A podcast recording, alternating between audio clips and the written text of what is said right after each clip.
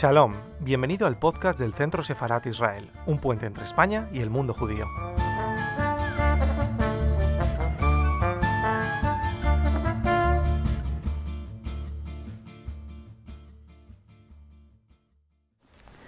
Hola, buenos días. Eh, iniciamos ahora un encuentro que, como dice Israel Doncel, que está detrás de las cámaras, va a ser el más madrugador de las noches de los libros.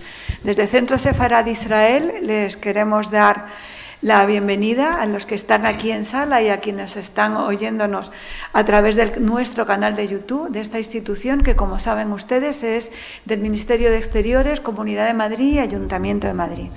Hemos querido iniciar este acto y por de las primeras veces que va a ser presencial en este nuevo año, 5782, homenajeando a uno de nuestros más longevos sefardíes, que es Edgar Morin. Considero que Edgar Morin es un pensador español en su origen, por él mismo ha manifestado ese vínculo, ha hecho ese pacto con la historia judío-española en muchas de sus conferencias y en sus libros, y es uno de los pensadores más influyentes del siglo XX. A mí me gusta quedarme con una de sus frases que dice, navegamos en un mundo de incertidumbres con islas de certezas. También hay que decir que esas islas a veces nos explotan, como recientemente ha sucedido en, eh, en Tenerife y eh, en La Palma, perdón, y como además nos ha sucedido con la pandemia, cosa que, que, como veremos después nos van a hablar, a él mismo ha reflexionado en este con sus 100 años ha reflexionado sobre estas situaciones que acabamos de vivir. Y para hablar de él tenemos con nosotros a Juan Manuel Bonet Planes, que es un crítico de arte, de, crítico de arte y de literatura, es poeta, ensayista, comisario de exposiciones, museólogo español y además eh, ha sido director del Instituto Valenciano de Arte Moderno, del Museo Nacional del Centro de Arte Reina Sofía de Madrid y desde el, eh, ha sido eh, director del, Instituto de Cervantes de París y también del Instituto Cervantes. Pero además es gran amigo del Centro Sefarad de Israel, es gran promotor de la cultura, en muchos aspectos también de la cultura sefardí y de la cultura judía. Es, eh, ha hecho grandes obras, autor de monografías sobre pintores como Juan Gris, Ramón Gaya, eh, Gerardo Rueda, Martín Chirino, entre otros muchos. Eh, también eh, ha escrito el Diccionario de las Vanguardias de España, impresos de vanguardias en España, de libros de poemas, La Patria Oscura y eh, entre otros muchísimos. Yo me quedo con una frase suya que dice, escribir como si nada fuera importante, el sencillo de irse de las horas sentado en la terraza de un café de una provincia española. Escribir como si estuviera escrito que el ruido de esas tazas sobre el mármol tuviera que pasar el arroyo claro de unos versos. Escribir como si nada fuera. Eh, gracias por estar con nosotros hoy aquí, porque además sé que tiene otras muchas actividades y nos, nos, alegra poder contar contigo, que eres un gran especialista y conocedor de algunos aspectos de la obra de Van Mogan. Por otro lado, tenemos también a una gran amiga de la casa, que es Lourdes Ventura, escritora, crítica, crítica literaria, es licenciada en Ciencias de la Información y doctora en Literatura por la Universidad Francesa de Po. Recientemente, además, próximamente podremos leer su tesis que será próximamente publicada, esperamos. Ella nació en Palencia y además de una familia muy conocida en, Palencia y ha sido además especialista en literatura especialmente de mujeres, como Virginia Woolf, Margarit Duras, eh, Marguerite Yourcenar, eh, Colette, Margarit Atwood, Jane Austen, Silvia Plath, las hermanas Bronte, Doris Lessing, Rosa Chazelle. Eh, tiene varias novelas, muy interesantes todas ellas, como Fuera de temporada, Donde nadie nos encuentre, Casa de amantes, El poeta sin párpados, La cantante del hotel, que están todas ellas publicadas en Planeta, Plaza y Janés, Destino y Esfera de los Libros. También tiene ensayos y de uno de ellos se hacen ahora 20 años, La, ironía, la Tiranía de la Belleza en Plaza y Janés, que fue además un hito de reflexión de estos temas, ya hace 20 años, así que próximamente celebraremos contigo este, este hito. En La Mujer y Placer, hacia un nuevo hedonismo femenino, que tiene además eh, un prólogo de Gilly Pojensky, y está publicado en Belacqua y tiene además, entre otros, colecciones y crítica escrita por mujeres, de, libros escritos por mujeres. Además, pueden consultar en nuestro canal una conferencia magnífica sobre Elsa Triolet, que fue mujer de Aragón, pero además una gran novelista. Ellos dos están aquí porque además ambos son muy conocidos porque tienen una vocación europeísta, además de otros premios, como, eh, como nuestra amiga Lourdes, que es Premio Nacional de Fomento a la Lectura, como coordinador de programas, de autor, eh, como codirectora del programa Autor y Autor de radio. Eh, yo quiero agradecerles personalmente el estar aquí en un día complicado presencial, que esto ya lo hace mucho más difícil en estos tiempos, y porque además ambos trabajan esos puentes culturales de ambos, de, sobre todo además con, la, con, con, Francia y con Europa, así que, y con el mundo judío, que, que, es importante también para nosotros como institución. Así que ambos, muchísimas gracias y vamos a empezar hablando con una reflexión sobre algo que tiene que ver más con, con, con, el origen, con la vida de Edgar Morin, de este gran pensador. Eh, Juan Manuel, muchísimas gracias y comenzamos. ¿Se oye? Sí. Bien, pues muchas gracias Esther por esta nueva invitación a esta casa.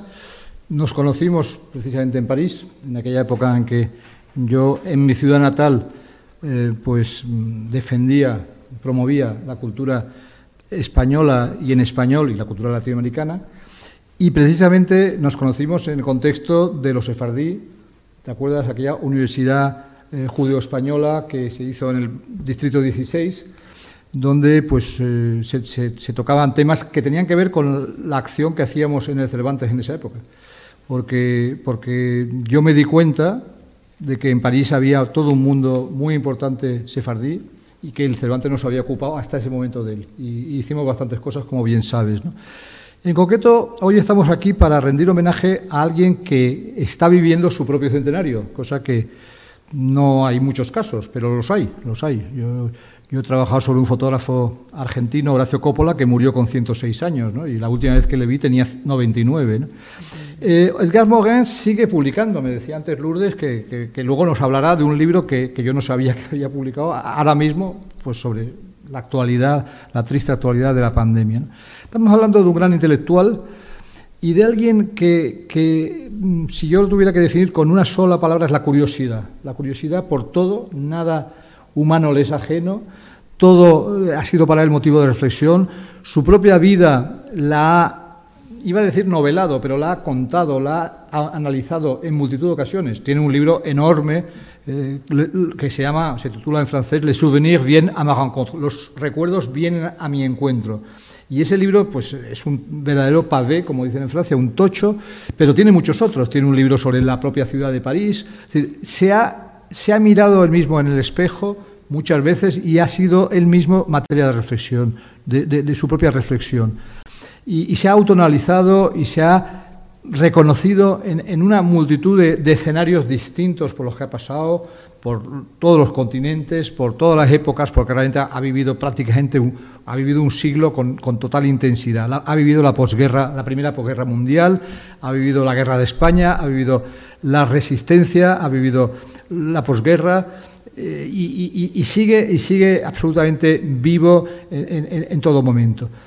Eh, cuando uno le lee se da cuenta que se construye mucho a partir de, la idea de iluminación, que es una idea que, bueno, la asociamos de alguna manera con Walter Benjamin, pero, pero también pues es una, palabra muy de poeta también. ¿no? Es un hombre que en su escritura ha sido capaz de contarnos su vida apasionada y apasionante de idas y venidas, y en desorden además. Cuando uno retoma ese libro, que es un verdadero tocho, digo, pues se da cuenta que el primer capítulo, después de una mínima introducción, es Mis encuentros con la muerte.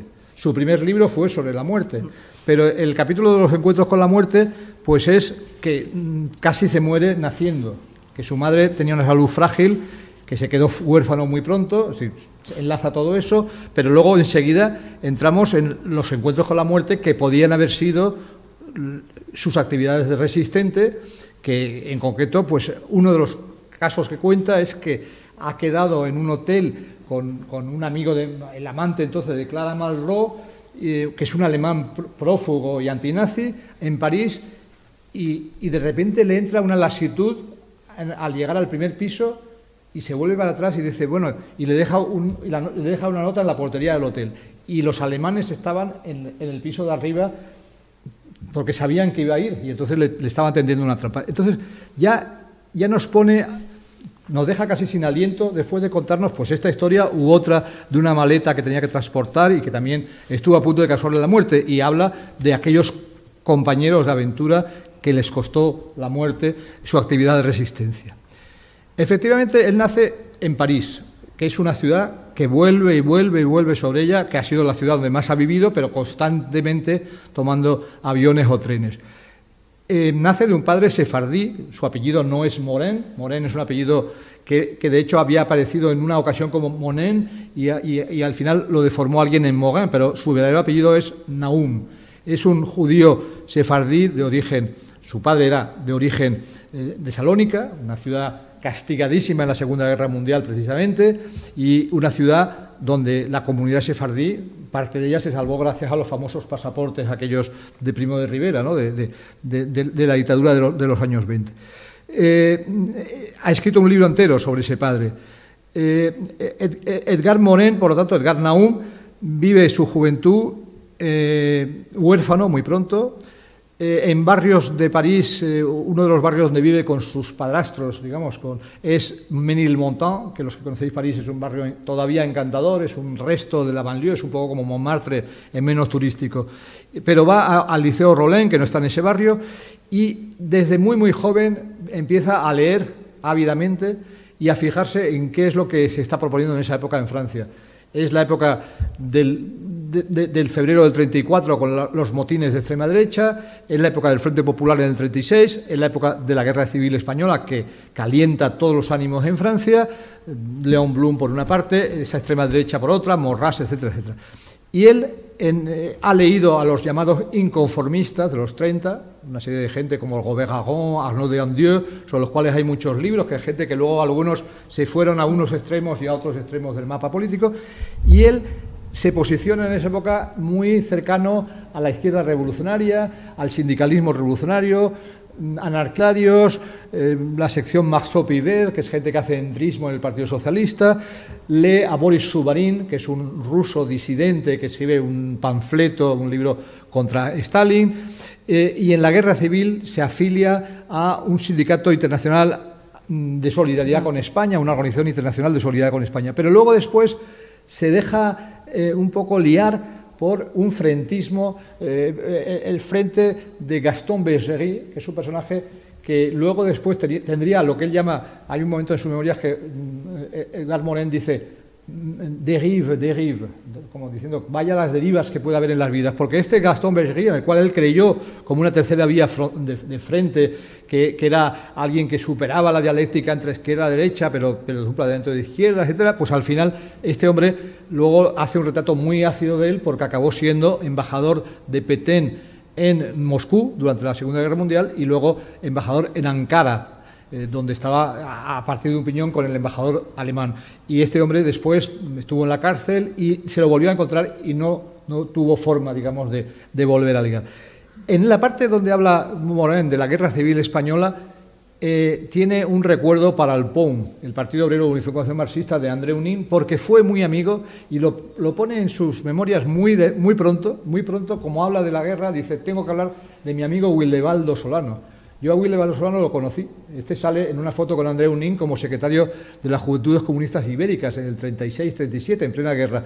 Este hombre vivió una posguerra muy complicada, una, vivió primero una guerra muy complicada porque le encarcelaron los estalinistas, pero después eh, estuvo en la cárcel de Montauban, estuvo en la resistencia y luego yo lo conocí como uno de los últimos románticos en una en sede que tenía el POUM, que ya no existía prácticamente, pero era la sede con carteles de la guerra al lado de la Bastilla. ¿no? Pues, pues tiene unas páginas cariñosísimas sobre este hombre, considerándolo un héroe, un personaje para él siempre de referencia. La guerra mundial, eh, enseguida, eh, Morin, que tiene entonces 20 años, se marcha a Toulouse. Es el éxodo y su éxodo le conduce a Toulouse para bastante tiempo. En Toulouse eh, se encuentra una ciudad muy hispánica, muy hispánica, en la cual hay, eh, es la capital del exilio español prácticamente, va a, va a ser la base después de las guerrillas, etc. Eh, no habla mucho de eso, pero él va a vivir una Toulouse donde eh, se, da cuenta de que incluso personas conservadoras están contra los alemanes, es decir, él vive la unión, digamos, un poco de sensibilidades diversas, muy pronto se va, se va a, a acercar al Partido Comunista Ortodoxo, después de haber sido antiestalinista, le va a la guerra a llevar, como a muchos, de nuevo al Partido Comunista. No había estado nunca antes, pero entonces se va a acercar. Él mismo se va a calificar, como califica mucha gente, de submarino del PC, el submarino, alguien que está en una organización que no aparece como que es del PC, pero es del PC. Bueno, pues él acabará teniendo, a partir creo que del 41, tendrá ya su carnet del PC y vivirá esa Toulouse eh, bueno, que es una Toulouse que, la conocemos por fotografías, algunas espléndidas. Hay, un fotógrafo español del PSOE que fotografió todo eso y hay fotógrafas, una fotógrafa local que también lo hizo. En cualquier caso, es una ciudad eh, donde hay una extraordinaria actividad cultural, donde la propia iglesia, lo subraya Morin, eh, la propia iglesia, el propio arzobispo Saliés va a hacer una denuncia del antisemitismo del gobierno de Petén y de, los alemanes que están detrás y, va a ser una situación muy muy tensa y no lo cuenta Morin pero sabemos que el director de un periódico que, seguía saliendo allá que era el periódico de Toulouse pues va a ser asesinado por la milicia, que es la milicia de Petén, es la milicia pro-nazi del gobierno títere, digamos.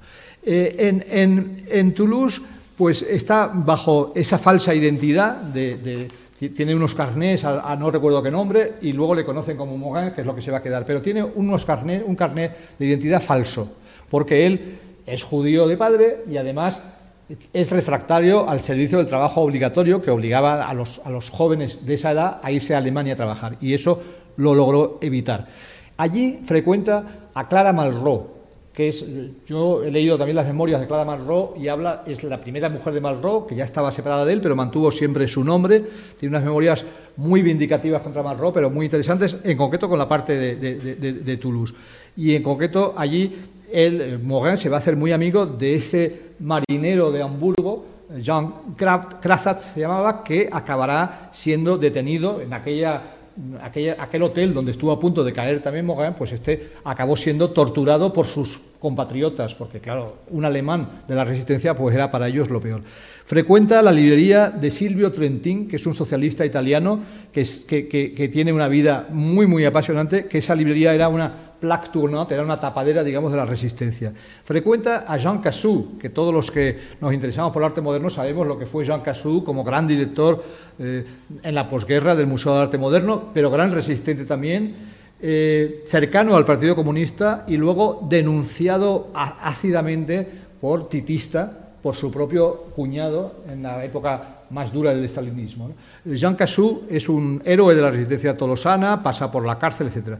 Eh, frecuenta también a un personaje maravilloso que es Vladimir Jankelevich, un hombre de origen ruso, eh, que era un gran filósofo de la intuición, pero que además fue un gran musicólogo y pianista, pero sobre todo musicólogo, que escribió textos extraordinarios sobre Debussy, Eric Satie, eh, Isaac Albeniz, etc. Esa, esa, época de la música. Frecuenta a, diversos nombres más, no voy a acumular todos los nombres de resistentes, que hay muchos.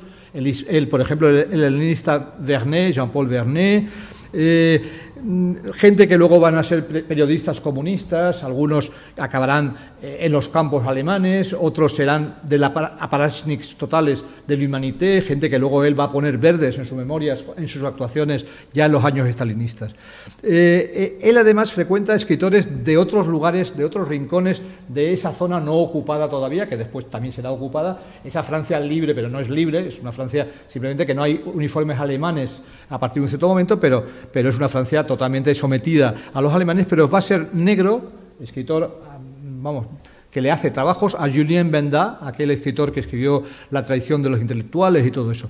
Va a conocer al surrealista Joé Busquet, que era un mutilado de la Primera Guerra Mundial, por su cuarto de Carcassonne pasó media humanidad, entre ellos pasó también eh, Morin.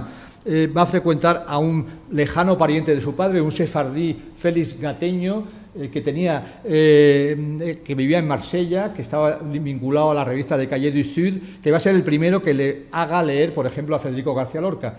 Él se lo reencontrará muchos años después en Buenos Aires, donde este hombre primero trabajó en la embajada francesa, luego tuvo una librería que se llamaba, con un nombre muy surrealista, Gradiva, era un amigo también de Julio Cortázar. Y en esa, en esa Toulouse también va a conocer a la que será su primera mujer, Violette Chapeletot, eh, que luego será, después de romperse el matrimonio, será la segunda mujer del surrealista y luego eh, marxista, filósofo marxista Pierre Naville.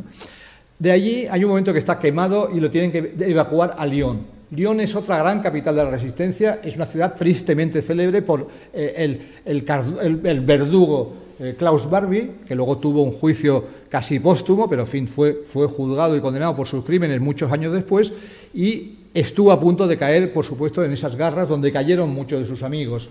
Eh, eh, es, eh, Klaus Barbie fue el que detuvo, el que creó la, ratonera en la cual no pudo salir Jean Moulin, que era el hombre de De Gaulle en, la Francia del interior. entonces, todo, de todo esto nos habla muy bien, también subrayando la diversidad de la resistencia. Eh, la mayoría de los que él frecuenta son comunistas, pero también habla de anarquistas, también habla de católicos, habla, por ejemplo, de Témoignages Chrétiens, que era un grupo que luego fue una revista muy conocida en Francia, donde estaba André Mandous, con el cual él coincidirá después en la Alemania ocupada por los franceses después de la guerra. Eh, allí, pues, frecuenta a escritores, Léon Pierquin, eh, Jean Beaufort, que será un heideggeriano, Jean-Francis Roland, que fue un amigo de mi padre después, años después, que tiene unas memorias espléndidas también sobre esta época, que fue un comunista, Pierre Courtade, que fue otro comunista. Eh, en general se mueve con mucha gente que son como él del Partido Comunista, son periodistas, es una ciudad donde están replegados varios medios de prensa, algunos de estos trabajan en prensa mm, colaboracionista, pero son digamos, gente que hacen a la vez colaboración y resistencia, que es algo que, es, bastante frecuente. El personaje más curioso, más singular que sale en esta parte de la memoria personal de, de Morin es André Ullmann, que había sido secretario de redacción de la revista católica de Mounier Esprit, que en ese momento es comunista, que va a ser detenido y va a vivir la tremenda aventura, la tremenda historia de Mauthausen, pero que luego después será un duro y ortodoxo comunista en la posguerra y que Morin mm, testifica que realmente fue un espía soviético. Finalmente, es el único prácticamente que lo dice con todas las letras. Este hombre era un espía soviético y escribió el falso testimonio de un periodista americano que no existió nunca, demostrando que Kravchenko estaba comprado. En fin, todas esas historias de, la lucha anti-estalinista.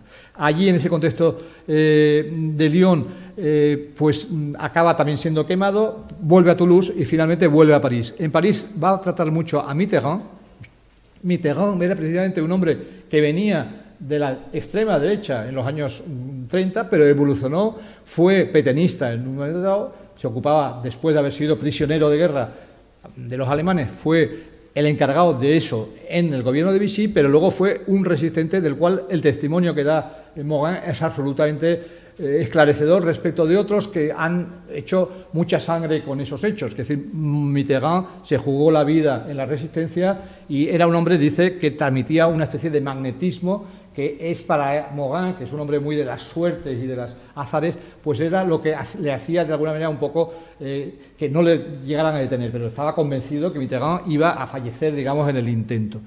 En esos años finales de la resistencia en París, eh, en la primavera del 44, más o menos, es cuando entra dentro del mundo muy conocido y sobre el cual no voy a extender mucho, de Marguerite Duras. Ese apartamento de la Rue Saint-Benoît, que tengo amigos que lo han frecuentado en los años ya 60, ¿no? pues en esos años es un lugar donde está ese trío de Robert Antelme, que, se, que ha tenido la aventura, la experiencia terrible de los campos, Dionys Mascoló, eh, Antelme era el marido de la Duga, Dionís Mascoló es el amante, es un hombre de Galimar, es un hombre que, que Morin nos hace revelaciones novelescas realmente sobre una amante de Dionís Mascoló, que es la viuda de un confidente alemán eh, fusilado en la liberación porque era un infiltrado alemán desde el año 18 en Francia.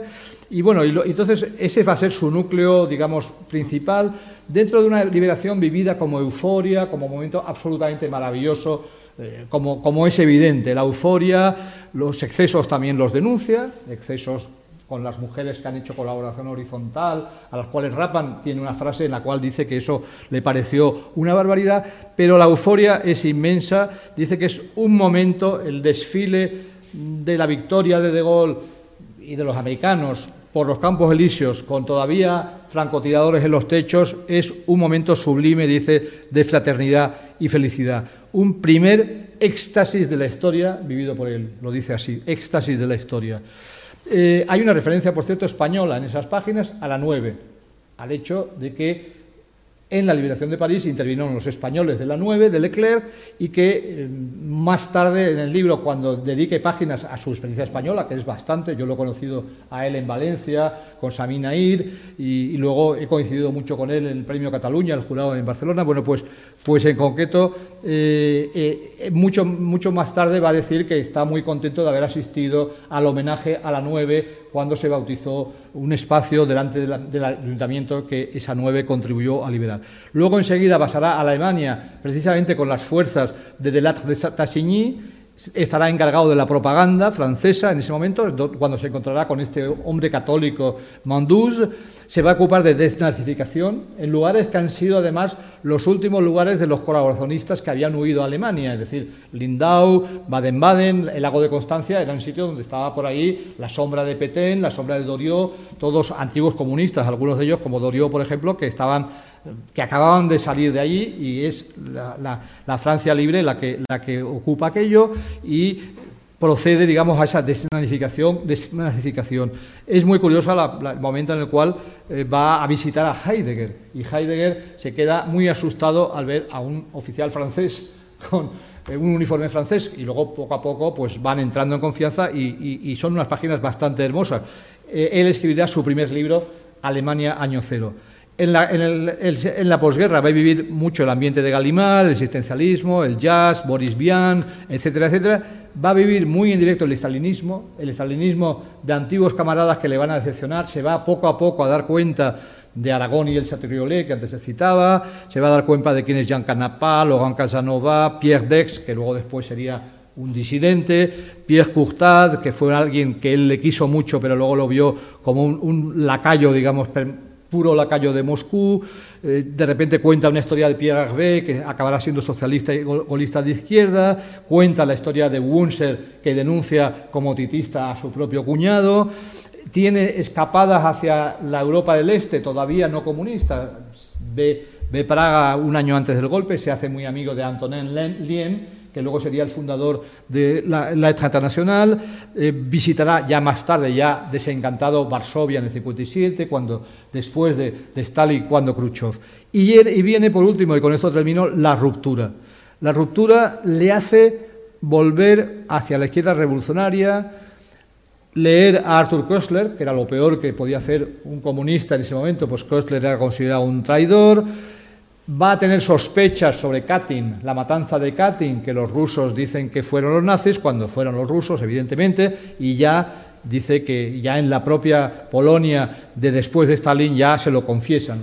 Va a vivir ese momento del titismo, eh, va a vivir toda la historia del proceso Kravchenko, eh, va a conocer de cerca a François Fejdo, que es un exiliado húngaro, que va a ser un gran especialista en el mundo del Este, va a ver cómo sus antiguos amigos van a los procesos del Este y cuentan mentiras, en concreto sobre el proceso Reich en Budapest, pues eh, es precisamente Courtad, este, este antiguo muy amigo suyo, que, que, da la versión oficial, y ya entra, digamos, en lo que él llama la máquina de expulsión. Hasta aquí lo que yo quería contar sobre un hombre que vivió, como veis, del 36 al 50, 15 años trepidantes, valientes, eh, inconformistas, primero por ser resistente, por ser judío, por ser comunista cuando era peligroso serlo, pero luego por oponerse a la propia eh, burocratización de todo aquello o a los propios crímenes que empezó a ver que, que, se habían producido en nombre de esa causa que él quería justa. Y luego, bueno, ya lo dejo aquí porque estaría su amistad con la gente de socialismo barbarie, con Claude de Hay muchos más aspectos, pero esto es lo que quería contar ahora.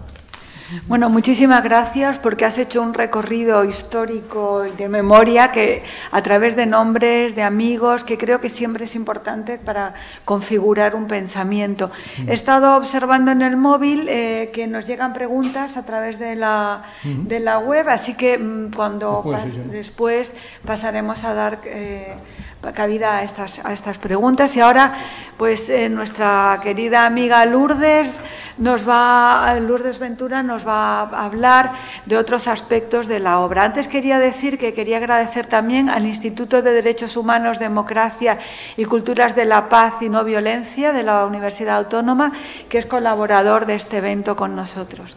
Gracias, Lourdes. Buenos días, gracias, muchísimas gracias Esther por, habernos convocado eh, a este homenaje de, un hombre excepcional, un hombre único que llega a los 100 años con una lucidez eh, impresionante. Eh, con motivo de los homenajes que se han hecho, él ha cumplido los 100 años el, 8 de julio pasado, con motivo de todos los homenajes que se le ha hecho en Francia, cualquiera puede, puede ver en Internet entrevistas de una hora y de una hora y media en las que él responde con una lucidez absolutamente eh, eh, impensable para un hombre, para un hombre de, esa edad. ¿no? Gracias a Juan Manuel, porque cuando Juan Manuel Bonet eh, da una, hace una exposición de cualquier tema, realmente nos sumerge en ese mundo, conoce a cada personaje de cada momento y sobre todo de ese momento político, el momento más político de, Edgar Morin. Yo, yo voy a hacer un poco un recorrido por, por algunas otras obras y sobre todo eh, es muy impresionante que eh, unos meses antes de, cumplir los 100 años, en, 2020, ha publicado un libro en Francia, eh, en medio de la pandemia, en medio del coronavirus, que se llama, creo que está traducido por Paidós, Cambiemos de vía, las lecciones del coronavirus. Y, un poco en junio, justo antes de su cumpleaños, en junio del 21, eh, ha, publicado en De Noel eh, las lecciones de un siglo de vida. El primer libro, el libro sobre el coronavirus, lo ha escrito con, en colaboración con su esposa actual, que es la socióloga Saba Abuselán, y, realmente eh, extrae una serie de conclusiones muy interesantes que ahora, que ahora veremos un poco de, la pandemia y también de su vida. ¿no? ha dicho antes Juan Manuel, casi de pasada, él es un hombre que, le interesa, que piensa las cosas del azar. Él en, su último, en su último libro, las lecciones de un siglo de vida, habla de la incertidumbre. Eh, hace un elogio de la incertidumbre. Él, dice que, la vida de, de, todos y de todas está marcada por lo impensable, por lo que casi parecería una irrealidad. Y más ahora que hemos vivido y que estamos viviendo esta, esta pandemia que jamás hubiéramos imaginado a nivel planetario. ¿no? Entonces, él dice que toda su vida él se ha dejado llevar por la incertidumbre, porque de todos modos la vida le ha llevado a esos caminos, ¿no? a, la resistencia. Para empezar, hay un hecho muy curioso que también eh, Juan Manuel lo ha, lo ha mencionado, eh, él, se llamaba, Edgar Naum, que es un nombre sefardí eh, por parte de padre, que se llamaba Vidal Naum. Su madre era, de origen toscano. Él, siempre dice eh, que él, pertenece a los israelitas de Levante Y, hace muy poquito, bueno, hace ya tiempo, en una entrevista en Liberación, él habla de sus identidades múltiples. Esto es un, concepto con el que él va a trabajar mucho siempre, que es la complejidad y la unión de los contrarios. Entonces él, sobre sus identidades múltiples, eh, él dice, yo soy francés, mediterráneo, judío, universalista, europeo, laico. Son, estas son las que yo llamo mis identidades concéntricas. Em, él habla en ese sentido de que, de que Francia, eh, cuando se está hablando hoy tanto de las identidades, también en España tenemos el, tema de la identidad, eh, eh, reivindicando identidades cerradas, él habla de las identidades abiertas y concéntricas. Cada uno de nosotros, cada una de nosotros, de nosotras somos mujer, escritora, esposas, madres estas identidades nos conforman y nos conforman ampliamente, mm, para no decir solamente soy una cosa, Morin es, sefardí o Morin era resistente. ¿no?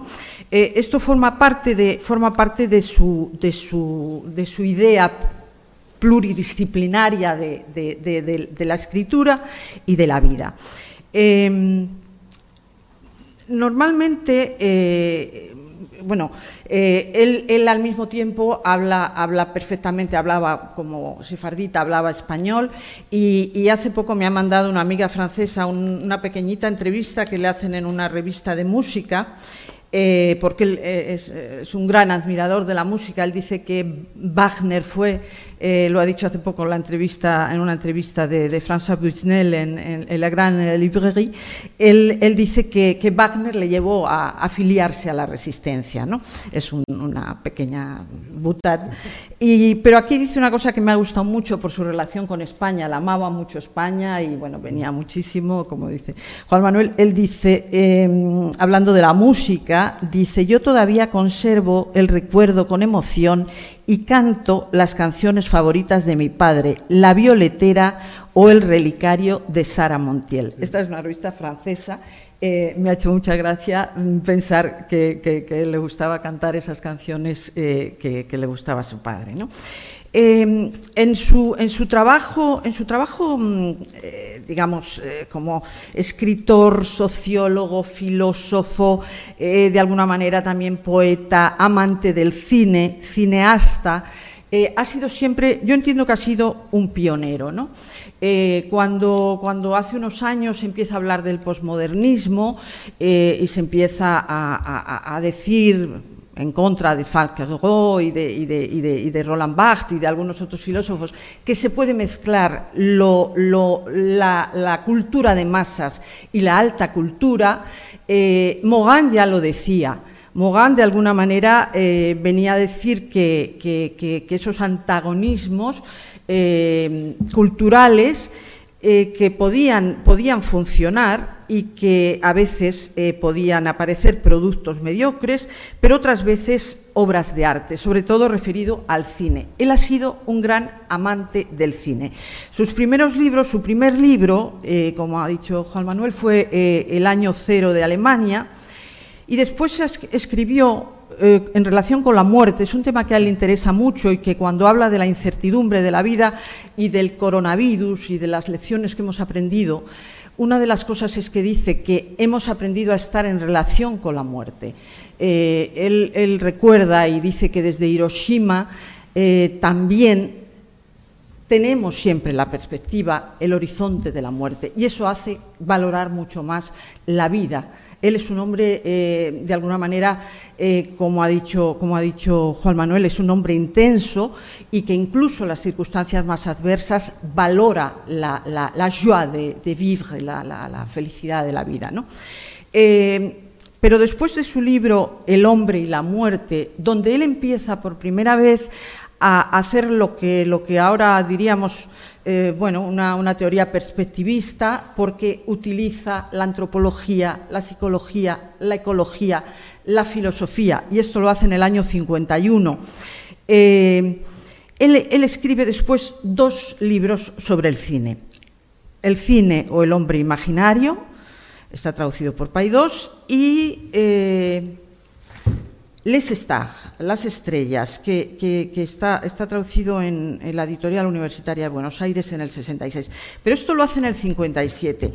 Eh, sus dos historias, sus dos eh, libros sobre cine, igual que luego su libro sobre la cultura de masas en el 62, o el libro, el libro sobre California, el diario de California en 1970, realmente nos están hablando de la cultura pop, del cine, de todos esos eh, aspectos culturales, policulturales, más lejos de, su resistencia y, de su actividad política, de la que para cuando, cuando realmente él deja de ser comunista, como él lo va contando todo, como ha dicho Juan Manuel, quiero decir, sus libros están al hilo de su vida, él llega a escribir una autocrítica, un libro de autocrítica, una vez que, deja, el partido. Entonces, eh, en estos libros de, donde ya empieza a hablar de la cultura de masas, es donde yo realmente encuentro a, este Morin eh, pionero, que, se atreve a, empezar a hablar del Star System. Eh, cuando, cuando escribe Les Stars, estamos, es en el año 56. Mm, Realmente eh, está empezando el, sistema de, las grandes estrellas. ¿no? Entonces, él hace un análisis, por ejemplo, dioses y diosas, hace un análisis absolutamente moderno, o casi diríamos posmoderno, del cine. Como el cine, por un lado, cuando se inicia, tiene incluso un, modo más realista, más social, la salida de los obreros de la fábrica, etc. Y cómo de pronto el cine se va convirtiendo en mito, en algo que realmente vamos a ver como, como las estrellas adoradas. Entonces, él tiene una relación con el cine curiosa porque él hace una película que yo la he visto, he aprovechado, eh, yo le doy mucho las gracias a, este, Esther eh, y, al, Instituto por habernos eh, convocado a, esta, rememoración de Mogan, porque he aprovechado un poco para ver cosas. Y entonces él hizo con, con Jean Rouge una película que se llama, a ver, si, a ver si lo tengo por aquí, eh, está en internet, se puede ver entera, una especie de, película que ya era un poco eh, el cinema verité. Entonces, eh, realmente tiene, tiene gracia porque, porque, todo lo que se está contando es, es, en realidad, es como un documental, pero tiene muchísimo atractivo y, hay varios momentos en la película donde, donde dos, dos, una actriz y una periodista le preguntan a la gente que pasa por la calle, simplemente tomado con la cámara, ¿es usted feliz? También en eso, porque esta película es de los años 60, también en eso se, adelanta, ¿no? Porque realmente del hedonismo eh, se empieza a hablar un poco más tarde, ya como, como eh, Bruckner y, Lipovetsky y otros, y otros autores posmodernos, ¿no? Y entonces él en ese momento, la pregunta que se plantea a, trabajadores, a trabajadores de una fábrica, a gente que pasa por la calle, ¿es usted feliz? Es, la pregunta que mantiene toda la, toda la, toda la película, ¿no? Y, de ahí luego vendrá todo el, cine, el cine verité francés y, y, demás, ¿no? Lo cual también en eso es un adelantado. Él, él no tiene complejos él no tiene complejos en el sentido de que, de que aunque él, él, él, digamos que, que, desde, desde, muy joven, y, los primeros libros ya los hace como, como mm, profesor o como investigador del Centro Nacional de, Investigación eh, Social, eh, él empieza a hacer, esos estudios, algunos de los libros se hace, apoyado en eso, y, ahí ha, compartido con filósofos como, como Marcuse y, ha fundado varias revistas y demás. ¿no? Pero él no tiene complejo en ser sociólogo, ser filósofo, ser periodista. Eh, en, el, en el mayo del 68 él escribe unas crónicas eh, sobre, la, sobre, sobre, sobre, el terreno para, para Le Monde. Eh, puede ser poeta, es biógrafo, muchísimas de sus, de sus, de sus libros están relacionados con el mismo y sobre todo eh, este, último, digamos, que, ha escrito ahora sobre las lecciones de, de, su, de su vida. ¿no? Eh, hablando de, los azares, que, quería mencionar esto porque me parece muy curioso, eh, él eh, empieza, la resistencia con, un nombre que él elige, que es el nombre de un personaje de, de Espoir, de una novela de Malraux que, ocurre en España, y el personaje es un héroe, que es un aviador eh, que, acude con las brigadas internacionales a la guerra española, y el, señor, el, personaje se llama Moñan, Moñan, ¿eh? Moñan, con GN, con GN, bueno, entonces, eh, cuando él empieza ya a tener las, reuniones de la resistencia, pues él dice que, para tener este nombre, mm, en fin, que no le localicen, se va a llamar Mona. Pero el problema es que alguien confunde y dice que es Moga. Y a partir de ahí, como él dice, mi identidad es una identidad que luego él va a seguir firmando como, como Edgar Morin, porque ya le conocían, ya había escrito artículos con ese nombre en la Resistencia, pero a partir de ese momento él será Edgar Morin es el azar el que, el que le da el nombre, ¿no? Entonces esto efectivamente es, una historia curiosa en su propia, en su propia biografía, ¿no? Em, bueno, él se define como constructivista y, ha trabajado mucho el pensamiento complejo, seis volúmenes de, la método, que, bueno, él, está en contra del pensamiento binario, cree que los contrarios eh, se, pueden, eh, encontrar en una síntesis y digamos que esa, ha sido una de las, de las eh, claves de, su vida y de su trabajo. ¿no? Eh, hablando, de, hablando de estas lecciones, tanto las lecciones de un siglo de vida, estos dos libros escritos ya a los 100 años realmente, y las lecciones del coronavirus, él dice en el, prólogo de, de, Lecciones de un siglo de vida, dice que conste que no doy lecciones a nadie, trato de extraer lecciones de una experiencia de vida y deseo que puedan ser de utilidad para alguien, no solamente para interrogarse sobre su propia vida, sino también para encontrar un un camino. ¿no? Eh, es curioso porque las, lecciones sobre el coronavirus, eh, bueno, mm, para él eh, cree que en este momento, que, en el coronavirus, a partir del coronavirus se está dando un cambio de paradigma en, el, en el, mundo. ¿no? Dice que, que siempre cuando hay un nuevo paradigma, y él ha vivido la, Segunda Guerra, vivió la Guerra Española, aunque era muy joven, eh, cuando hay un nuevo paradigma, ese paradigma se hace en el dolor y en el caos, sin que de todos modos eso no pueda hacer que emerja algo, nuevo. Él cree que ahora, después de este proceso tan largo, tan difícil, tan caótico, que además ha chocado con, muchísimas resistencias por parte de las mentalidades políticas, personales, los negacionismos, etcétera, él cree que están cayendo esas, esas eh, estructuras establecidas y que está cambiando la mentalidad. Eh, eh, a, una edad que de, 100 años, que su horizonte es la muerte, por decirlo de algún modo, él está pensando que para todo el resto de, de la humanidad esto puede, puede ser eh, el, camino de, un cambio y de un cambio que a él le parece interesante. Él siempre extrae ese, ese, ese, positivismo. ¿no? Él dice que, el futuro eh, imprevisible está en gestación hoy, pero esperemos que esto sirva para una regeneración de la, de la política, para una protección del planeta y para una humanización de la sociedad. Es, eh, empezó a hablar de ecología hace muchísimos años. Eh, fue también en eso un, pionero, ¿no? Eh, porque antes del año 1970 y del informe Meadows, que es el primer informe internacional donde se habla de la degradación del planeta, él ya había avisado o, alertado que estábamos haciendo algo, algo mm, no necesariamente bueno con nuestro, con nuestro planeta. Eh, entonces, bueno, cree que eh, el, virus nos ha puesto de bruces con esa, esa realidad.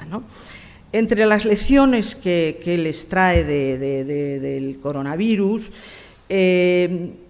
uno dice que, por primera vez y de un modo muy planetario nos hemos enfrentado a las otras personas que no son de nuestro universo y que están viviendo en una situación de pobreza y de precariedad.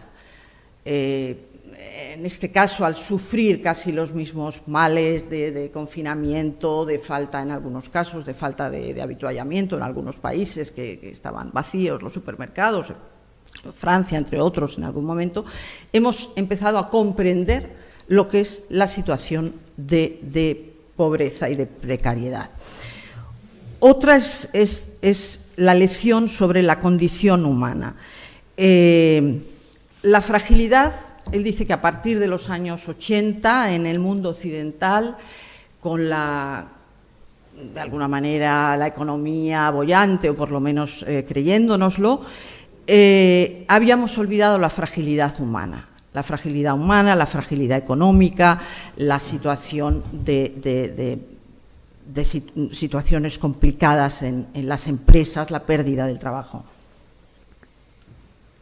Él cree que esto nos humanizará o que nos, nos va a enseñar a ser algo más humanos. Eh, la incertidumbre, lo que hemos hablado antes, que la epidemia y sus consecuencias nos han aportado una serie de incertidumbres sobre el origen del virus, su progreso, cómo se va a luchar con él, el futuro, etcétera. Y esto nos ha empujado a reconocer que incluso mm, esa incertidumbre, en medio de todo ese caos, la eh, aventura humana continúa y podemos encontrar algunas, algunas salidas, ¿no? como ha sido el caso de, las vacunas. En fin, muchas más, muchas más eh, experiencias, la lección sobre nuestra civilización, él dice que eh, hasta ahora eh, nuestra civilización se había convertido en algo exterior. Estábamos en los bares, íbamos a las conferencias, a los museos, estábamos fuera. Y esto nos ha enseñado a estar dentro, a tener que mirar de alguna manera a nuestro interior, porque hemos pasado mucho más tiempo, algunos solos, eh, encerrados, sin contacto, demasiado contacto con el exterior, incluso con las familias, y tener que mirarnos a nosotros mismos. Otra de las lecciones que él cree que, puede ser positiva. Para no alargarme mucho, eh, diré también que eh, una de las cosas que, él entiende que, ha, mejorado es la lección del despertar de las solidaridades. Eh, es verdad que, no sabemos ahora la continuación que va a tener ese proceso, pero mm, en medio de la pandemia parece que de algún modo no solamente había la solidaridad mental con, los demás, los iguales que estaban sufriendo lo mismo, sino que valorábamos cada pequeño trabajo, el trabajo de los enfermeros, el trabajo de, los barrenderos, de los que recogían las mascarillas, etcétera. ¿no? Entonces, eh, yo lo que extraigo de, alguna manera de la obra de, de Morin es cómo sabe eh, sacar todo lo positivo de sus situaciones, incluso la situación terrible de, la resistencia, cuando muchos compañeros, hablaba Juan Manuel, yo que soy una, lectora convulsa de, Marguerite Duras, eh, él, fue uno de los visitantes asiduos en esa época de, la rue Saint-Benoît y, vio como Robert Antelme, el, marido de, Duras, eh, volvió, de, volvió de los campos, hecho una pavesita, ¿no?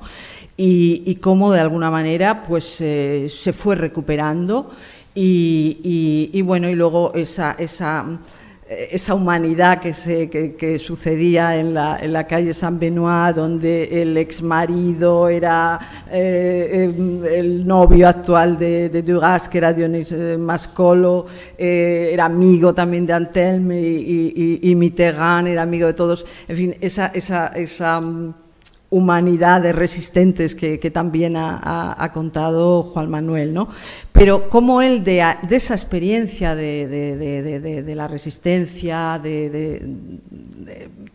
también sus, procesos, sus procesos personales, ha tenido cuatro, cuatro divorcios, eh, me parece, eh, pues eh, extrae siempre algo algo positivo, para mí esa es la, filosofía que, deja Moa, su, su, elogio de la incertidumbre y de, y de, y de que el azar si de alguna manera o las incertidumbres nos van a llevar a otro lugar, pero de ahí podemos extraer esa suma de contrarios y esa síntesis, a mí me parece quizás lo más interesante de, la obra y de la, vida de Moga.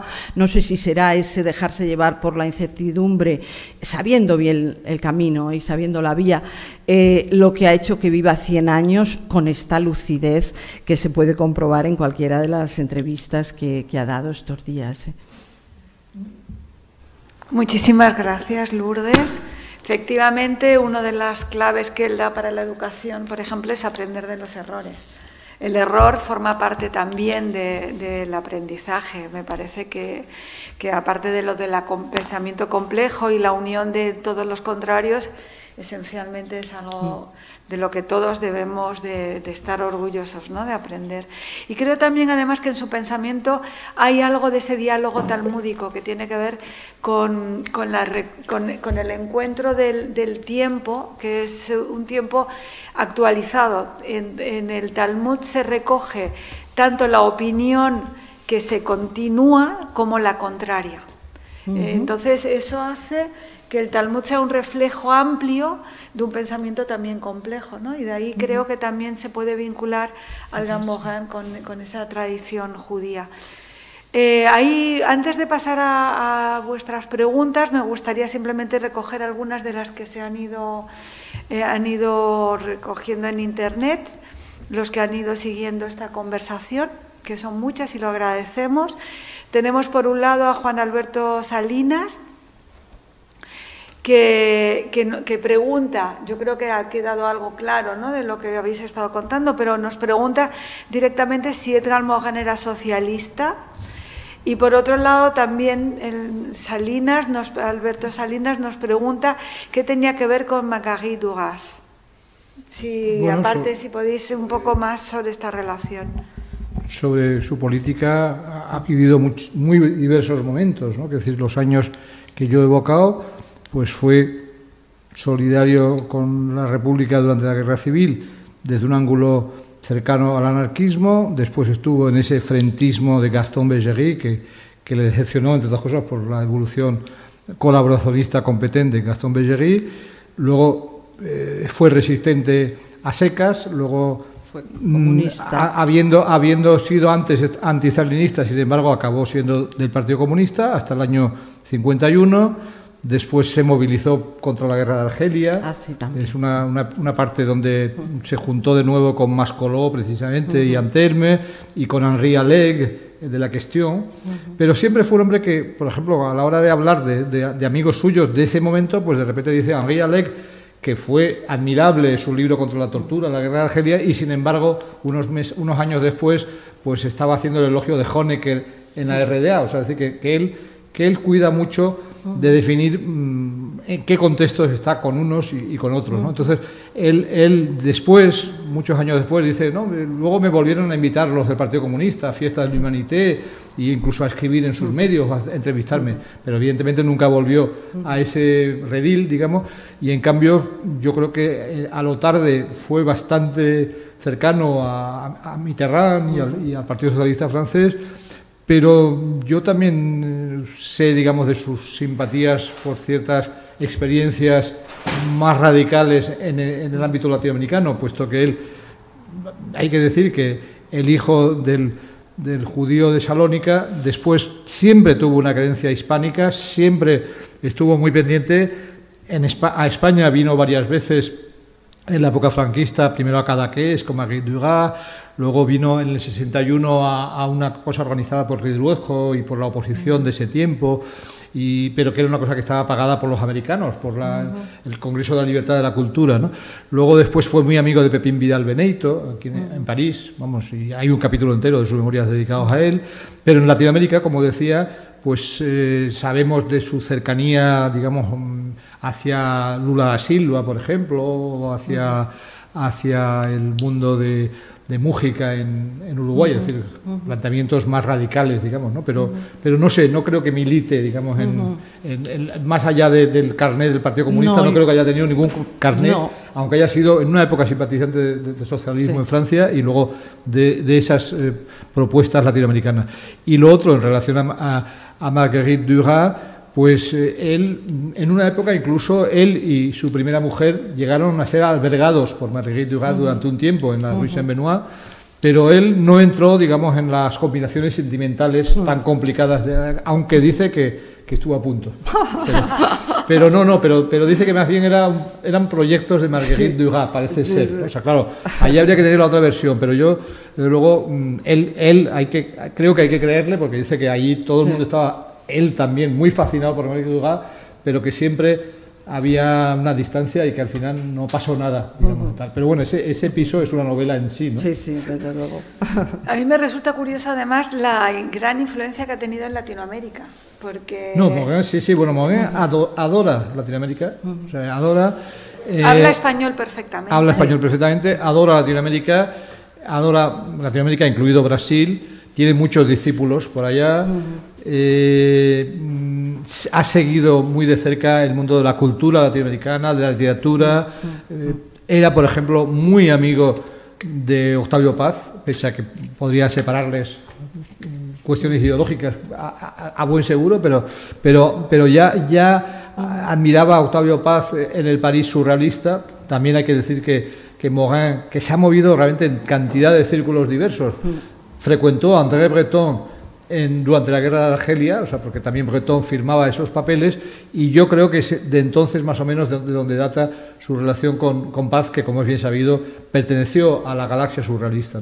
pero, pero realmente yo creo que es una persona que tiene una red de amistades inmensa y de curiosidad inmensa. Es algo que, que cuando empieza a hablar de, de, un país latinoamericano es que se lo ha pateado, se lo conoce, conoce su su mm. historia prehispánica, su historia española, mm. su historia independiente, mm. sus, vamos, de Buenos Aires, por ejemplo, dice cosas muy bien dichas, o de México, y, o de Brasil, ¿no? O sea que, bueno, la belleza de Brasil o la belleza de Río, sobre todo, pues es una cosa evidente, pero, pero él, él es un amateur de, ciudades también, ¿eh? o sea, es un... Es muy escritor. Y, además de un sentido vital enorme también. Es, la cuenta que le encanta el baile y bailar. y, Ah, antes eh, yo había iniciado un pequeñito texto con una, con una frase de Publio Terencio que ha citado antes que yo Juan Manuel, que eh, nada de cuanto es humano le era ajeno, ¿no? Le es ajeno porque ahí está todavía. Y, efectivamente, él se considera un humanista en el sentido más amplio y, yo creo que, digamos que los posicionamientos políticos después de su eh, de, su militancia militancia comunista y después de hacer su, contrición y demás, pues yo creo que, deja más el momento o la situación concreta para posicionarse, ¿no? Pues no sé si tiene alguien del público alguna de las preguntas o quisiera añadir alguna reflexión. Bueno, pues entonces muchísimas gracias por acompañarnos hoy. Estamos celebrando 100 años de, como decimos, del pensamiento complejo y espero, como dicen los, las familias del norte de Marruecos, de los sefarditas, mejorado 120. gracias.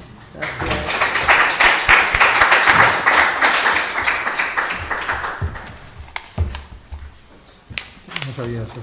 ¿Eh? Yo la persona de más edad que he conocido, que ha llegado a más edad, es, este, sí, sí. Y con, Coppola, 106.